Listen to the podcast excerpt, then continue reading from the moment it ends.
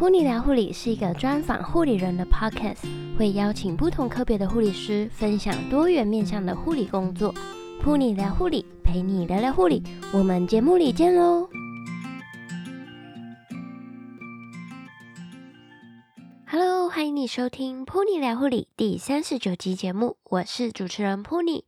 这个礼拜呢，寒流来，全台湾的体感温度呢，几乎都是在十度以下，真的是超级冷的。大家都要注意保暖哦，小心不要感冒了。今天的节目邀请到在加拿大执业的 Ravina 来和大家分享台湾以及加拿大安宁疗护的工作。欢迎在网址上面输入 punileft.com 斜线加拿大安宁疗护，拼法是 p u n i l i f e 点 c o m 斜线加拿大安宁疗护。就能够看到本集节目的访纲以及节目的时间轴。这是呢，普尼第一次和远在国外的来宾远端录音，聊得非常的开心。那这个主题呢，会带给大家很多不一样的想法以及内容。那会分成上下两集节目，准备好了吗？那就让我们一起来收听本集的节目吧。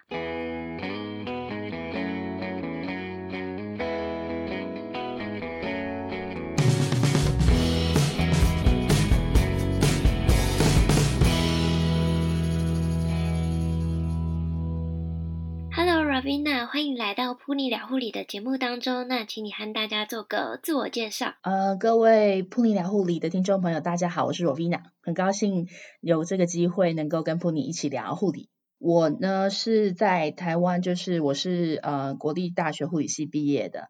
然后，呃，后来有念，呃，没有念完我的硕士班，但是就是因为后来就结婚，就到国外，到加拿大。然后我就，呃，在这之前是，呃，在呃一个医学医学中心，我们做了四年的这个安宁护理师。那在这四年的安宁护理师里面，有做安宁病房，也有做安宁共照，还有安宁居家。那二零一二年以后，我就移居加拿大。那目前在国外也是担任就是安宁疗护的护理师。那最近正好换了新工作，就是做这个所谓的呃安宁疗护中心的呃算是 manager，就是 nursing manager 这样子。嗯，这样听起来，那个 Ravina 在安宁疗护这方面真的是非常有经验。那想问一下你，就是一毕业之后啊，选择踏入安宁疗护，担任安宁病房护理师的动机是什么呢？其实从小就是莫名其妙，我不知道有些人也许跟我有类似的经验，就是也许在人家说好像我们有一些星座影响的关系，就是觉得好像比较喜欢谈生论死这一块。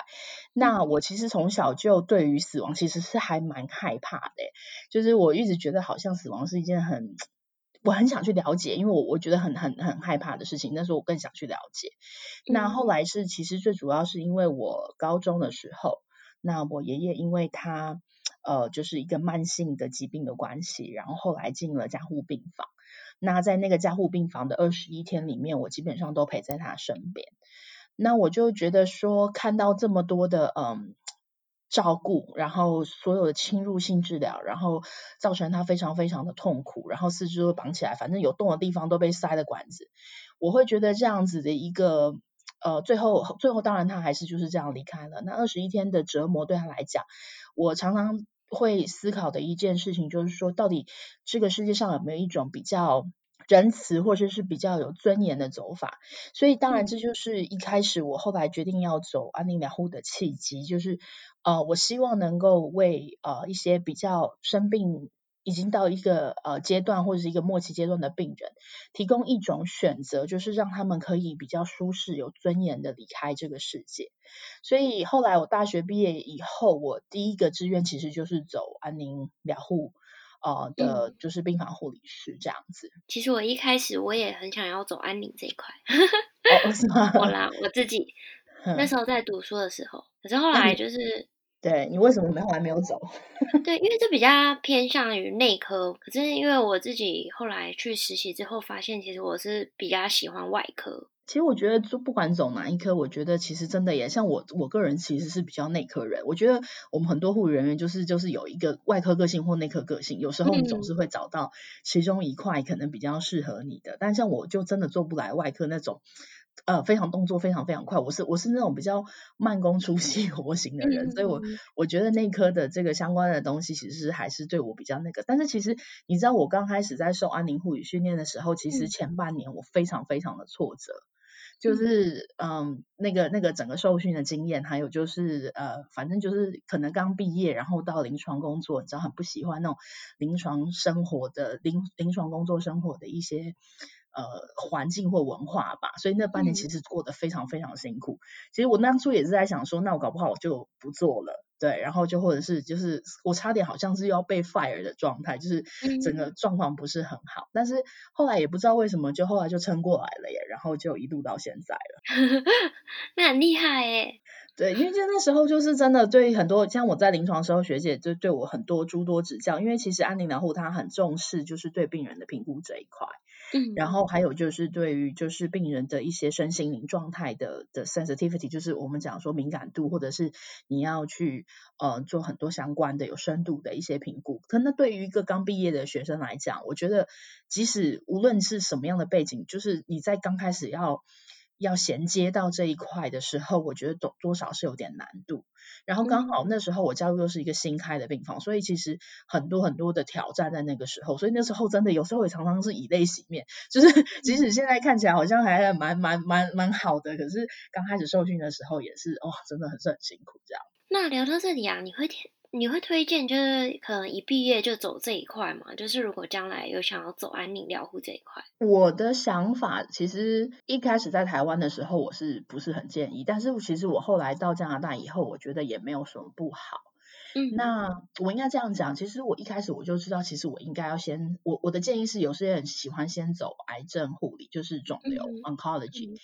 那我他会可能会对于这些安宁疗护的疾病的东西，他可能会有一些更基础的认识，因为你会看到各种不同的癌症。那你也知道安宁疗护的病人很多，很大一群的部分就是癌症的病人。对、嗯，当然它有一部分是非癌的，所以那又另当别论。但是就是说，当你在有一定程度的先基本的了解，然后再跳到安宁疗护，也许。某程度上好像对你来说是加分的，可是呢，事实上，如果当你习惯的就是做某一行，就是举例来说，你可能一开始就选择做急诊，或一开始选择做 ICU，你要再跳一个另外一个环境，其实对来对很多人来讲也不是那么容易的。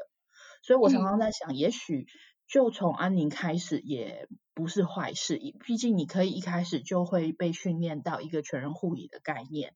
那我一直在觉得，就是说，在这个安宁疗护里面，其实是你知道，我们每次学什么南丁格尔这些东西啊，你就会觉得说，嗯、哦，要实现那种高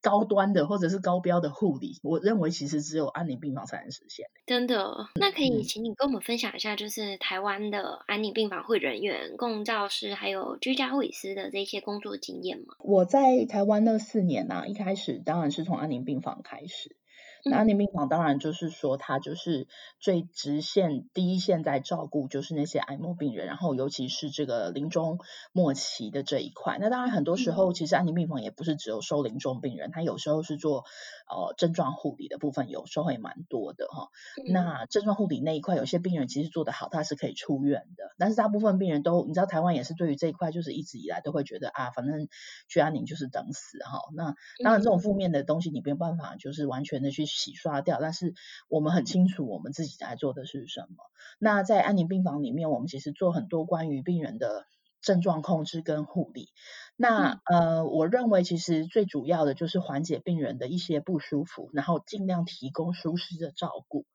那有一些呃医疗处置可能尽量能避免造成困，造成更多这个痛苦的部分，我们就尽量不做。可是呢，在台湾的部分，其实这个地方有时候有点难。我觉得在国外，其实这一块是做的比较好的。嗯，对。那后来我就转了安宁共照，那共照的做法又有点不太一样。那病房的状况就是，其实你就是第一线直线提供就是照顾。那共照也的变化是说，我就变成是一个要。带着我的系统去到不同地方的人，那我可以去到外科病房，我可以去到一般的癌症病房，可以去到内科病房，嗯、去看那些需要安宁疗护介入的一些病人。那那个经验其实让我有很多很多不同的体悟。那呃，尤其是有时候我们还要去 ICU 里面看病人，所以其实那边的故事也是很多。那你要去跟很多的医师啊、护士，还有不同团队去做一些呃沟通。我觉得其实那个是一个非常有趣的经验，就是说当你有呃能够培养出自己一个基本沟通的能力的时候，我觉得那是一个挑战，但是也会很有某程度上也是一个蛮有成就感的工作。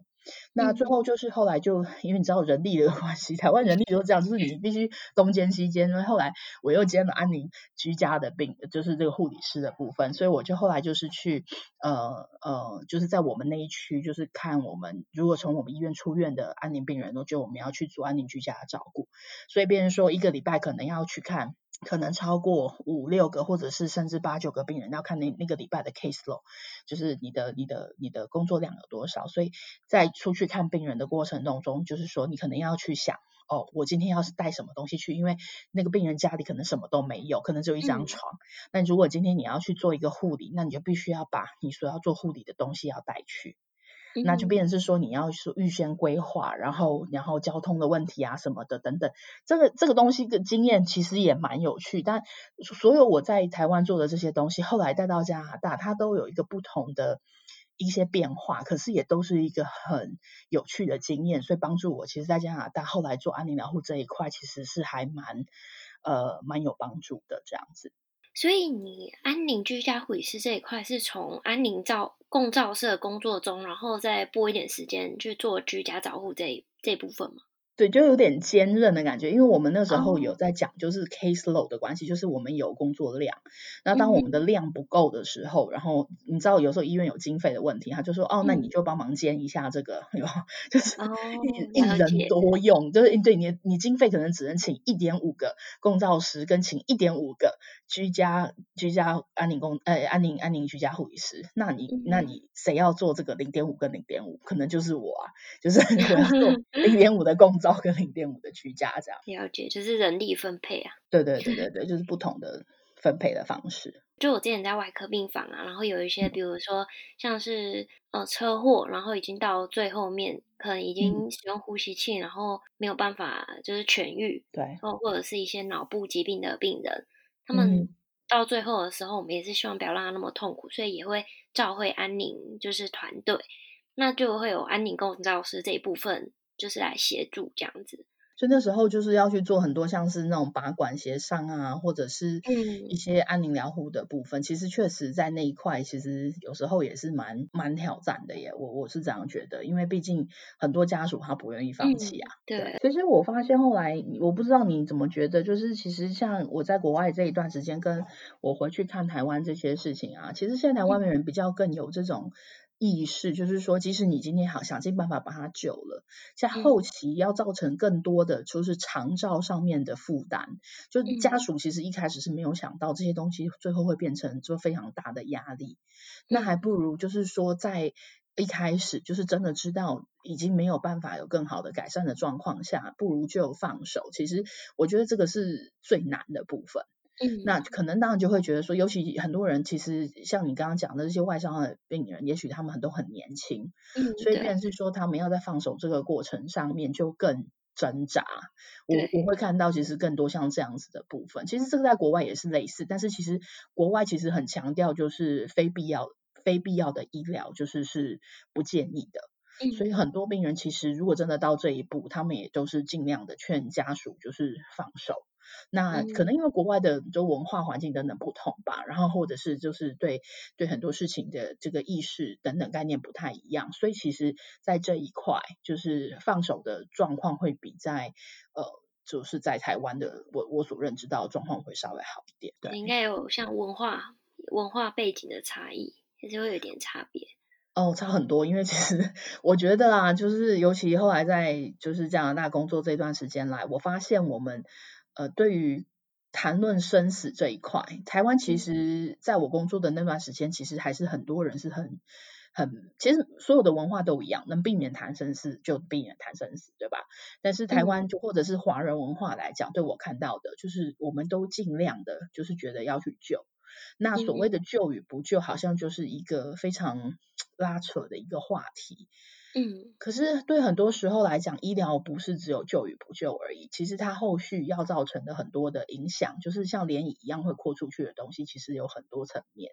所以后来，呃，我知道台湾一直在推那个病人自主自主法，就是最近这几年，嗯、其实以前真的家属就会说，哎呦，你不要让我家人知道，尤其得癌症有没有？然后你就会听到那很多家人就在说，啊、哦，你千万不要让我爸爸知道啊，他得了癌症，然后。其实病人搞不好自己心里都有底，因为你知道吗？打那些化疗什么的打在他身上，他怎么会不知道？可是他就会说，哦，那不要让他知道，然后就是你知道吗？尽量装死，然后就是他们好像可以做决定，决定别人的生死。可是其实在这里，呃，这一块其实是一直以来都是病人自主，哎，就是我们这边如果是家属要求不要跟病人说，其实我们是不推荐的。嗯、我们会一开始就希望跟病人说清楚、讲明白你，你你发生了什么事。但是我们当然会有一些比较。温和的做法就是去跟病人讲的方式，可能不会那么刺激。那当然，台湾的家属就会觉得说啊，你如果这样子，我爸爸承受不住，他去自杀，他会怎么样？会崩溃什么的。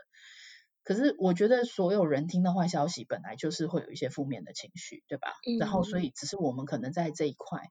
呃，所受的教育或者是文化的影响层面太多了，所以变成是说要去谈这一块，就更能避免就避免。嗯。想问一下，就是您当初在台湾啊的安宁病房担任护理人员的时候，你们的护病比是多少？因为如果要就 care 到就是全人的照护，不是会有很多需要注意评估的地方吗？那护病比会不会比较低一点？我记得那时候在台湾，我们是一白班是一比四到五吧，有时候一比五是通常比较常见的状况，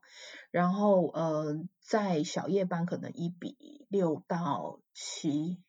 然后大夜可能就是一比八到九，类似像这样子。其实，在加拿大差不多诶，可是我们做的东西又更。多不一样的。那我觉得其实护病比呢，讲讲实在话，就是当然就是你你如果做 total care，就是做全员照顾，其实是非常累的。一个人要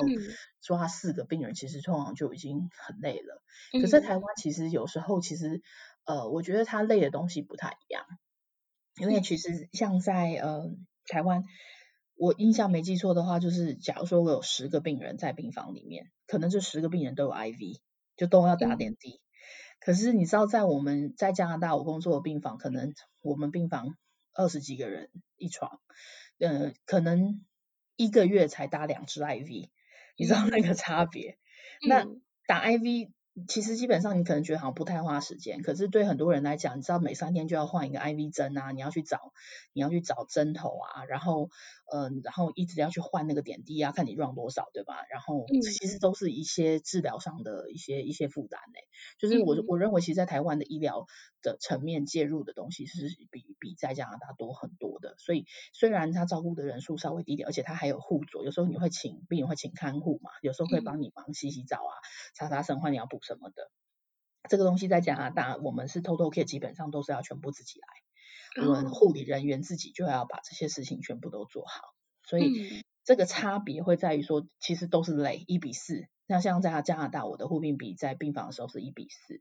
但是这一比四也是忙到就是一个翻掉，因为你也许没有那么多的治疗要做，可是呃，你可能会有更多的身体的呃舒适照顾，比如说你要帮病人擦澡啊，帮病人洗澡啊，这边像这边病人擦澡每天是固定要做的，就是基本一定要做的东西。那如果说冲澡或是呃洗澡的话，那就更花时间，可能两三天才能做一次。但是每做一次，你可能就要花掉很多很多时间。那病人也不可能说是完全没有治疗，他可能也要吃药，他可能还有那种就是我们现在叫以前叫 PCA，现在我们这边叫 Cart Pump，就是病人自主控制的那种止痛帮浦。那这种东西其实还是治疗，你也必须要花时间。那更不用提，如果病人有伤口、有造口。等等这些事情，其实他还是会用掉很多很多护理人员的工作时间。所以其实护病比对我来讲，就是说要看你的病人的 那个严重程度在什么地方。嗯、其实护病比一比四到五，我都觉得其实还是可以可以接受的状态。这样。嗯，所以现在就是你们现在在加拿大是没有护佐这个，也没有看护。我们有，其实我们是我们我们这边做法就是我们有不同的名称哦，就是每个省份或每个国家可能有点不同名称。那在我工作的这个安大略省，呃，我们叫做 PSW，就是 Personal Supportive Worker，就是、嗯、呃个人支持照护者，有点像这样子的翻译。那其实像我在病房里面的时候，这样子的工作人员，他的工作其实不需要帮我们去帮病人洗澡。我们我们那个那个户佐的工作，那 PSW 的工作其实很简单，就是帮我们补医材啊，然后帮忙。排饭啊，就是如果中午不吃饭的，早上吃饭的，然后就是送餐盘啊，收餐盘啊，然后有时候需要帮忙帮个手翻个身，或者是要要要要让病人就是转移位的时候，他可能会出现帮忙一下，不然到时候其实他要一个人要 cover 二十几张床，他根本没有办法做太多的事情，所以大部分还是靠护理人员自己跟你的同事一起把你的事情做完这样。嗯。可以和我们分享一下，就是台湾跟加拿大的安宁疗护工作有没有什么相似或者是不同的地方？有没有什么比较特别的地方？我的看法就是说，刚刚我其实已经有稍微分析一下，就是包括医疗层面上，就是医疗处置上，其实有很大的不同。就是医疗文化上，嗯，那其实我看到更多的就是说，其实因为尤其是文化上面这一块啦，那很多病人就是根本搞不清楚自己是干嘛的，就是在安台湾的安宁病房里面，然后大家就会避免说，像我以前去做共照啊，那人家就会跟我们说，哦，你不要跟他讲，我们要转他去安宁病房哈，你就跟他去，像跟他说去转到一个嗯、呃、特别好的，你知道吗？就是那个特别好的病房，去那边养生休息。对对对对，可以做，可以可以比较好照顾，可以跟你比较，可以帮你洗澡又干嘛？有没有？然后就是好像有点把他骗去那种感觉。但是在我们这里，就是说，这病人家属一定要很明白，就是他要去安宁病房，然后这是他们的选择。然后呃，当然因为制度医疗制度也不一样，像台湾一定要签同意书嘛。嗯，就是你要转，因为它是有健保给付的关系。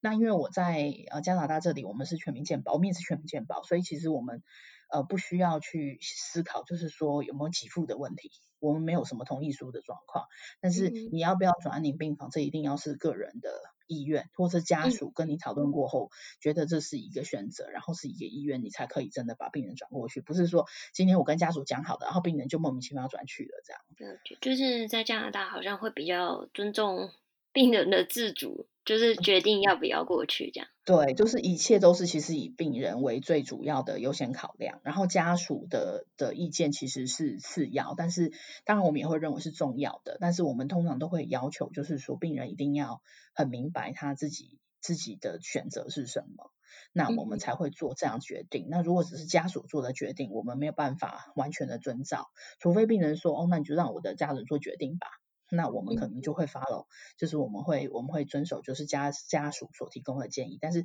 因为我们也碰过病人，就是说，哎，我不想知道，你也不要告诉我。Oh, 好，那我们也可以接受，就是我们也不要告诉他，那家属知道就好了。对，那可是通常大部分的病人都会觉得自己要清楚，所以我们通常都是呃在这一块就是会跟病人或跟家属这一块会做很很完整的沟通这样子。嗯。那在加拿大，除了安宁病房的工作以外，有没有就是有没有像台湾一样那种居家照护，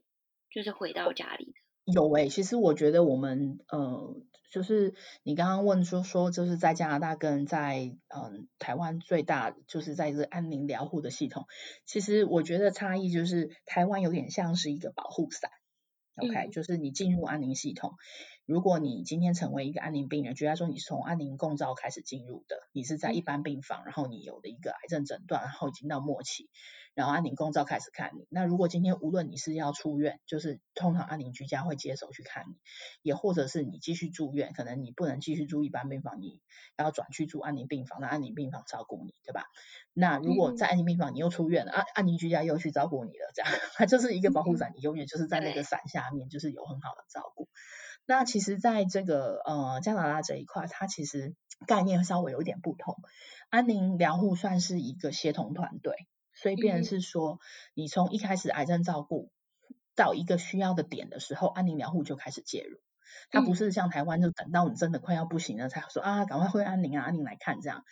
像我在之前在癌癌症中心工作的时候，就在这边呃多伦多的一个癌症中心工作的时候，我们的病人通常打化疗，你知道你知道打化疗病人很痛苦啊，有时候你知道吐的厉害，痛的厉害，什么有的没有的，对吧？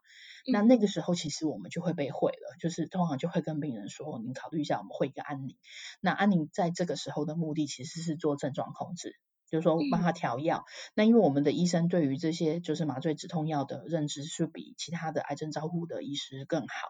所以就是更能够去针对这些癌症造成的症状，就是给更多的用药。然后如果要调药的话，他们也会说啊，那就是再回去找这个安宁疗护医师帮你调药。嗯。所以我们在这一块，我们就是介入的很早。那如果说到一个阶段，他真的达到打打化疗打到真的是你知道吗？已经快要不行，就是已经打到没有药可以打，或者已经打到一个状况就是效果不好，那医生也会说你可能要考虑，我们就不能继续做治疗的，也不建议你继续做治疗，那我们就让安宁疗护去接手。那这些病人他也不见得就是很虚弱，他可能还是一样可以来来回回，只是他已经再也没有。就是治疗，就是积极的这个化疗，或者是这些选择可以做，但是他还是可以借由安宁疗护做症状控制，继续追踪。那他们可以选择住在家里，如果状况允许的话，那呃，我们这边会有呃社区的，就是这个系统有点难难难解释，就是我们我们居家的系统是这边政府它是分开的，就是医院是医院，医院外面是医院外面，它有一个。呃，社区中心，然后分不同区，然后变成是说你有相关在居家照护需求，他就会把这个需求发到那个社区中心，那那个社区中心就会派护理人员，甚至会给你相关的呃医材或者是药或者是设备，让你能够在家里有比较好的一个呃那个生活环境。所以其实我觉得居家照顾在加拿大这一块，其实做的，我自己个人感觉，我觉得做的比台湾好。这样听起来真的是还蛮不一样的，是台湾跟加拿大。如果在台湾啊，可能打化疗的病人，就是一开始就要介入的话，他们可能就会很紧张、很害怕，想说为什么一开始就要？难道我是没有救了吗？什么之类的吗？对对对，或者是其实很多癌症医生，我不想很冒犯那些癌症医师，只是很多癌症医师就会觉得说，哎呀，你不要那么早，你还没有到那个程度，嗯、就是他们的概念就是跟、嗯、跟我们安宁的概念不太一样，他还还是会认为安宁其实就是醉到不行了，就是真的做到最后了，不，你真的是没有路的，那你再转安宁这样子，嗯、所以那个概念其实还是不太一样的，对。对因为你在安宁疗护的这一块啊，你觉得最困难、最具有挑战的部分是什么呢？嗯，我以前在台湾的时候，我我觉得最困难的就是要去劝很多病人或家属选择安宁，因为你知道选择安宁这件事情，通常就刚刚讲要签签同意书，但是他们的念头就是为什么要？然后通常癌症医师那时候，或者是他们的主治医师，通常都不会解释的很清楚。对，他就说啊，你对你会安宁啊，然后你就哦，你你你你们自己去想办法就在搞定，然后自己想办法去跟病人家属讲，讲的就是你的，然后你讲不成功，那也是你的事情这样子。嗯。那所以我就我觉得那个时候在台湾做这块其实确实很难。像我那时候有一个病人，我印象很深刻，就是呃，他是一个某呃一个外科医生，这样讲好了，嗯、他是一个外科医生，然后他是末期癌症。然后呢，他因为转移到肺，然后很喘这样子。那他的太太啊，因为他还蛮年轻的，大概四十几岁这样。那他太太当时就非常非常舍不得啊，然后家里还有两个小孩。然后那时候我去跟安宁控照看他的时候，他已经到了一个 point，就是他他到那个点上，就是他的血氧已经掉到只剩八十几，然后七十几，准备要插管的状态。但是他又已经签了 DNR，对吧？然后你本身就是你本来就不应该说要去插这个管子。嗯。那当然呢，这个太太就非常的不情愿啊，她心里想说，你总是要为了我们再再努力一下，因为我们你的生命是我们共家里共有的，我们一定要就是继续努力拼下去，我们怎么可以就这样没有你，对不对？然后呢，本来签好的 DNR，后来就是他进去讲一讲以后，病人竟然同意说好吧，那插管。然后我就。嗯你知道我安宁公道的时候，我就想说，哦，好吧，就是好不容易讲了半天，本来想说他可以好好的，就是你知道吗？接受我们的状况就好，但不要，他就是一样，就决定要插管，然后进 ICU。嗯，那我就帮着帮着插管了，因为其实你知道，做我们这块不是说我们不插，我们也是会插，只是。不喜欢这样，然后就帮着那个 team 就是插管。嗯、你知道两只冬眠可能打上去，然后你就看到那个医生准备插管的时候，我就看他，他眼睛已经后悔，可是他已经没有退路了，你知道吗？嗯、那个管子后头镜已经勾起来，准备要把 endo 放下去这样子。然后他很挣扎，可是已经你知道吗？没有选择。然后管子放下去，当然后来就 就是在 ICU 嘛，就去了 ICU。然后呢，你知道台湾的化疗团队有时候也是非常的有趣，他就是无论你是在哪里，他都能拿化疗，就、嗯、而且你不管是什么状态，他也都能拿化疗哦。所以其实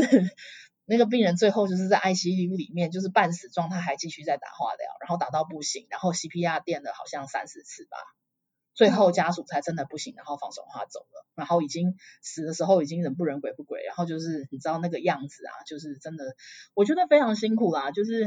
你知道吗？那种那种挫折，其实我觉得身为安宁疗安宁共照师的那种挫折就出来，就会觉得说，如果我们能够帮助他，就是有更好的一个。你知道吗？有尊严的走法是有多好。可是后来，当我年纪渐长，我就不把这件事情放得太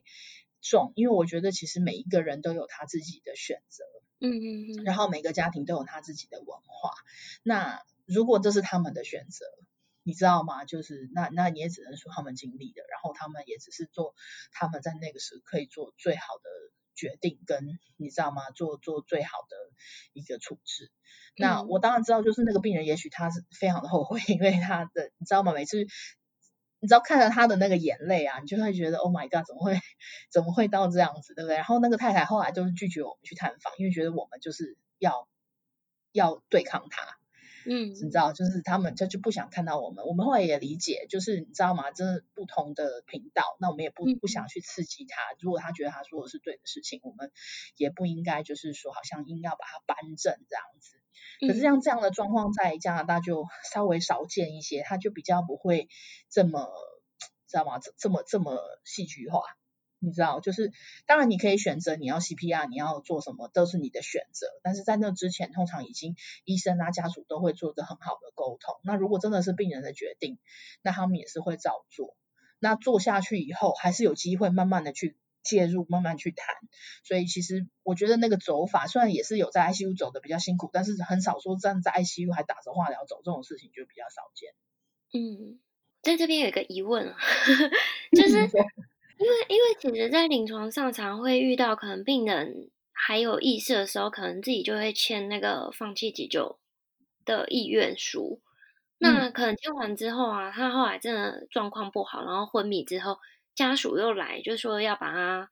就是把刚刚那把他原本签的那个就是取消，然后要改成就是要急救。那想，因为其实，在台湾真的还蛮常见这种状况的。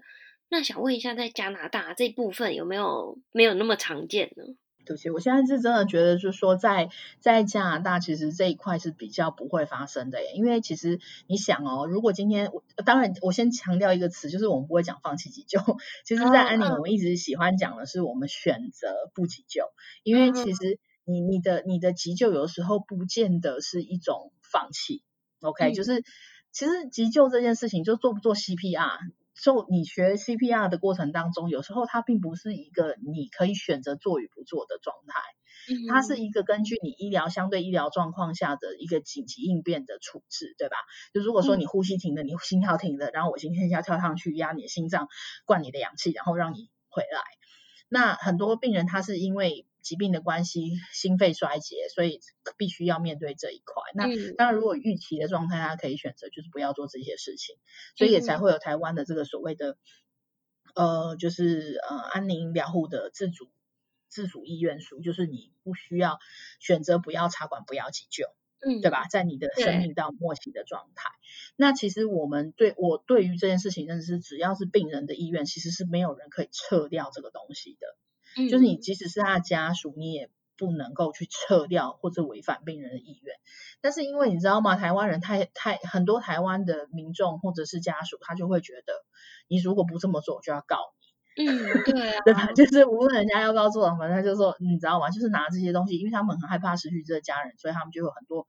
呃比较负面的方法去去强调他们要做的事情。所以，那你知道病人已经如果真的就快挂了，那他的意愿其实。当然，就人家觉得说，那就算了，那就跟家属，因为毕竟你还是要跟家属奋斗，你不用跟病人奋斗，所以他就会觉得说，那我是不是就要放，就是不要管意病人的意愿？可是这样其实是不对的。所以就是在台湾，为什么后来又要推病人自主法？因为太多时候，即使病人签了，就是我们也被逼得不得不还是要动手，